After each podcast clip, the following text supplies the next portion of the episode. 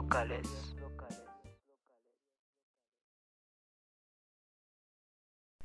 Hola, hola, capítulo número 3 ya de historias locales. El día de hoy les tengo un tema bastante bueno, un tema del cual mm, dudo mucho que sea muy popular y es que Teotihuacán y Porfirio Díaz tuvieron una relación en sí que me gustaría que conocieran. Pero antes quisiera poner en contexto lo que es Teotihuacán o lo que fue Teotihuacán. Bueno, eh, esto fue una ciudad prehispánica que fue uno de los centros urbanos más grandes del mundo antiguo, que llegó a concentrar una población mayor de los 100.000 habitantes en su momento de máximo esplendor.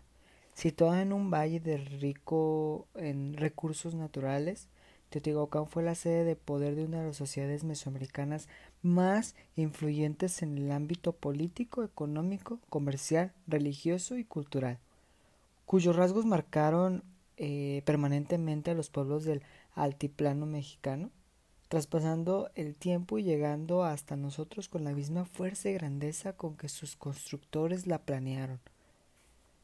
La evidencia arqueológica descubierta en el valle de Teotihuacán revela que durante el periodo clásico se desarrolló una de las sociedades urbanas más complejas de todo Mesoamérica, así como que dicha sociedad estuvo altamente estratificada, ampliamente especializada y conformada por diversos grupos étnicos. Para los pueblos que procedieron a Teotihuacán, este sitio tuvo un significado preponderadamente sagrado.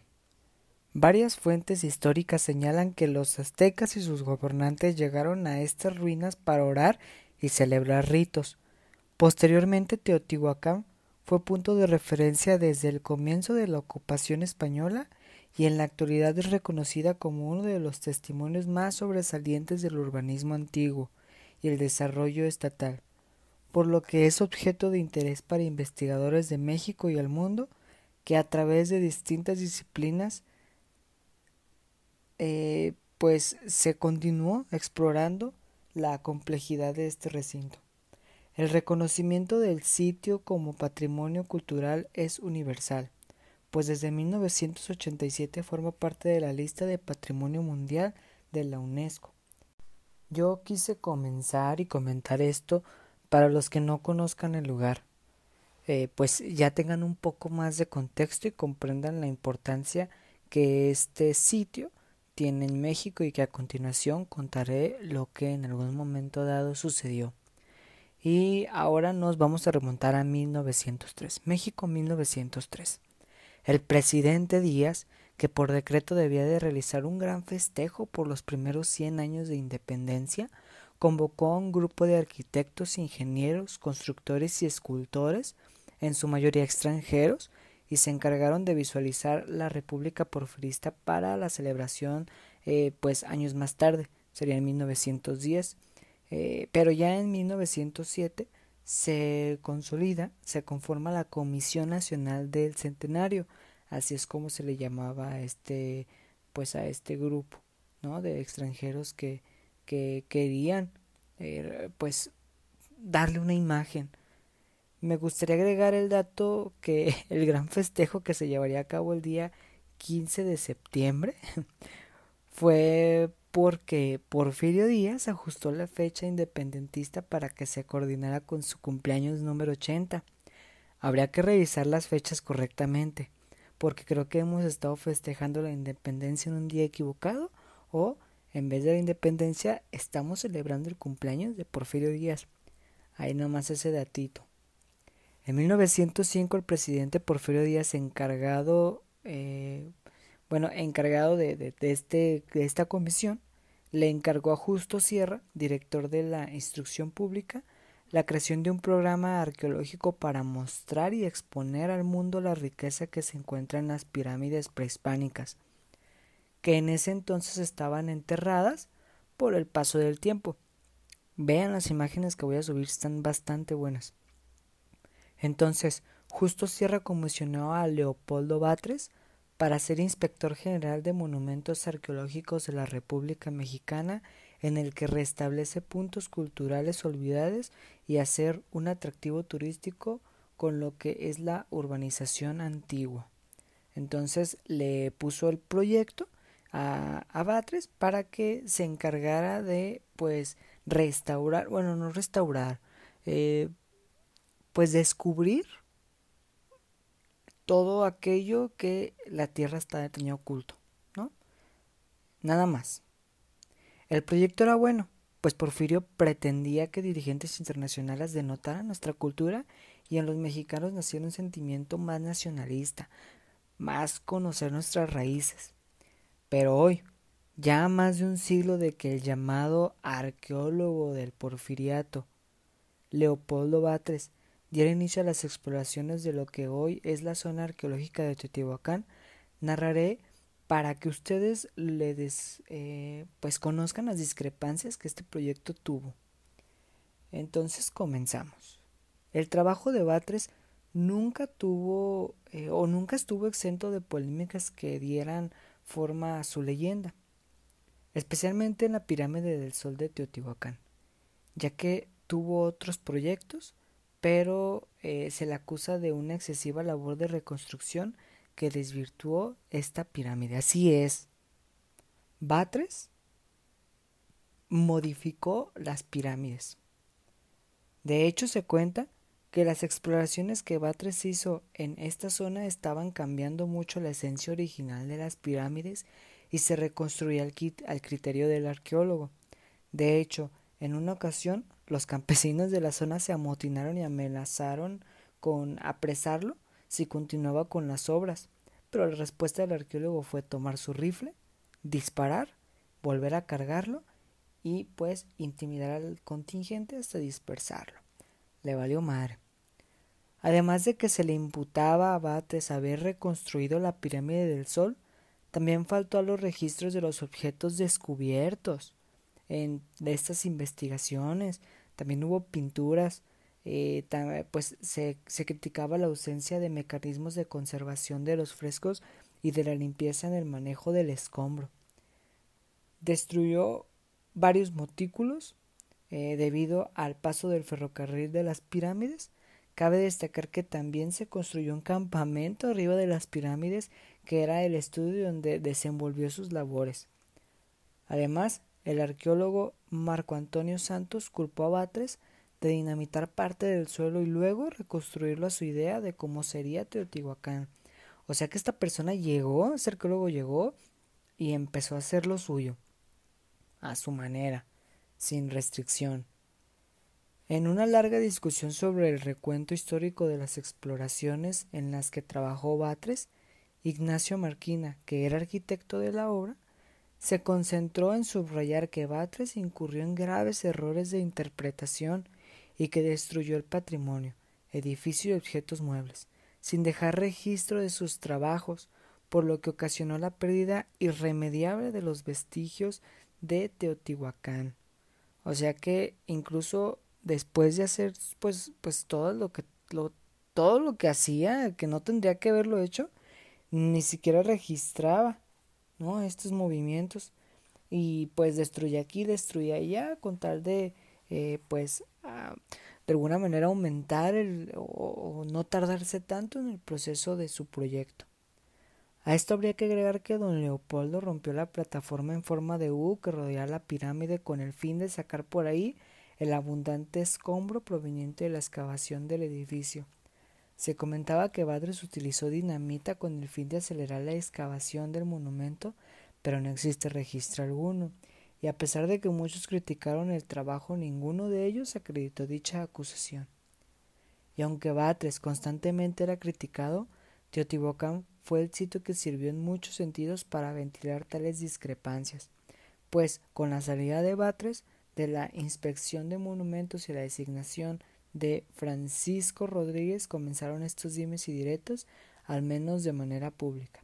Es decir, que se empezaron a dar cuenta de que algo andaba mal después de que Batres saliera. Este tipo de denuncias fue, no obstante, moneda corriente no solo en contra de Batres, sino comunes entre otros arqueológicos de la época. Como se ha mencionado en no pocas ocasiones, los arqueólogos usaron la acusación por destrucción del patrimonio para ventilar disputas personales contra Batres. Pero tales acusaciones también permitieron observar los debates en torno a las discrepancias técnicas y metodológicas y al quehacer científico de estos autores. En cuanto a la pirámide del Sol, Batres enfatizó que no incurrió en la reconstrucción, sino que únicamente descubrió el edificio desde su base y en cuatro lados, dejando sin explorar solo una pequeña área solicitó de un grupo de hombres de ciencia, de los cuales eliminó espesores distintos porque, y cito, los indios no usaron un cartabón métrico decimal para dar un espesor uniforme a las construcciones superpuestas. El cartabón es como un medidor para, yo me imagino, eh, estabilizar niveles en una construcción. Yo desconozco mucho de estas herramientas, pero eso más o menos fue lo que entendí. El inspector argumentaba que si al final de la exploración la pirámide resultó irregular, es decir, que estaba un poco chueca, era explicable, era explicable porque él no trazó las aristas, yo que no iba a hacer la pirámide de nuevo, sino representar lo que los antiguos habían hecho respetando la técnica original de los constructores. Ahora resulta que eh, pues lo respetó. Pero no todo fue negligente por parte de Leopoldo Batres y se le va a reconocer las acciones importantes en su desempeño como arqueólogo.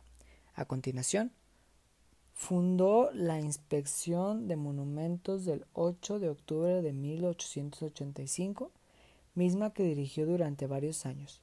Promovió la ley sobre monumentos arqueológicos el 11 de marzo de 1997 e intervino en la expropiación de los terrenos de Teotihuacán, lo que fue acordado el 24 de junio de 1907. Además fundó el Museo de Sitio eh, en ese lugar. Bueno, fundó un museo arqueológico eh, en 1900, tengo entendido, 97. Hoy en día, muy pocas personas saben que las cénegas que aparecen en las actas de nacimiento, cénegas es como un símbolo, eh, los actos de nacimiento de los mexicanos son una reproducción de las serpientes emplumadas de Xochimilco. Asimismo, el monumento a la raza localizado en el extremo norte de la Avenida de los Insurgentes tiene réplicas de los glifos de dicha pirámide. Glifos que se sacó de la manga Batres. Nosotros creyendo que, ah, mira qué bonitos símbolos que no hacen. Los construyó alguien más. Si bien son cuestionables algunos errores cometidos por Leopoldo, no cabe duda que para el momento en que vivió tuvo aciertos como los ya mencionados. Y ya que hablamos del uso de dinamita, de la cual nunca hubo pruebas del mismo acontecimiento, se sabe que la pirámide del Sol y de la Luna ligeramente tienen creaciones actuales y que el proyecto que tendría que abrir los ojos de extranjeros a México realmente funcionó. ¿No? Sabemos que es una zona arqueológica preciosa y actualmente Teotihuacán es un lugar muy visitado por turistas. Cabe mencionar que las pirámides se recubrieron con obra campesina y que actualmente se conocen las pirámides no totalmente como hace muchos cientos de años fueron. En redes sociales estaré subiendo de dicho proyecto pues fotografías que se tomaron, pero me gustaría saber ustedes qué opinan. ¿Conocían esta situación? ¿Sabían ustedes que las pirámides de Teotihuacán fueron reconstruidas en 1907? Yo estoy convencido de que no solo Batres, sino muchas personas más robaron tesoro nacional. La duda es saber cuánto fue lo que robaron. Pero esto fue el acontecimiento de esta semana, la reconstrucción de Teotihuacán, lamentable, triste, por supuesto. Sin embargo, creo que eh, no deja de ser una zona arqueológica eh, respetable por algo tiene su reconocimiento internacional y es algo de lo que los mexicanos debemos sentirnos orgullosos. Que saber que en algún momento determinado nuestras culturas antiguas predominaron en muchos sentidos y eso es lo que nos debe llevar a desarrollar un sentimiento nacionalista como Porfirio Díaz en su momento quiso intentarlo, ya sea con buenas o malas intenciones, ya sea con intenciones diferentes a las que uno pudiera querer, pero pero funcionó.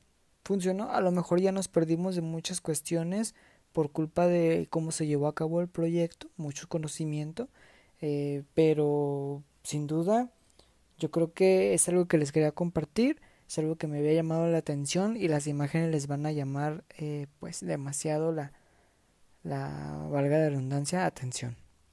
Entonces, esto fue el acontecimiento de esta semana, yo me despido y pues les mando un fuerte abrazo. No olviden buscarnos en redes sociales, historias locales. Esto por el momento ha sido todo. Bye.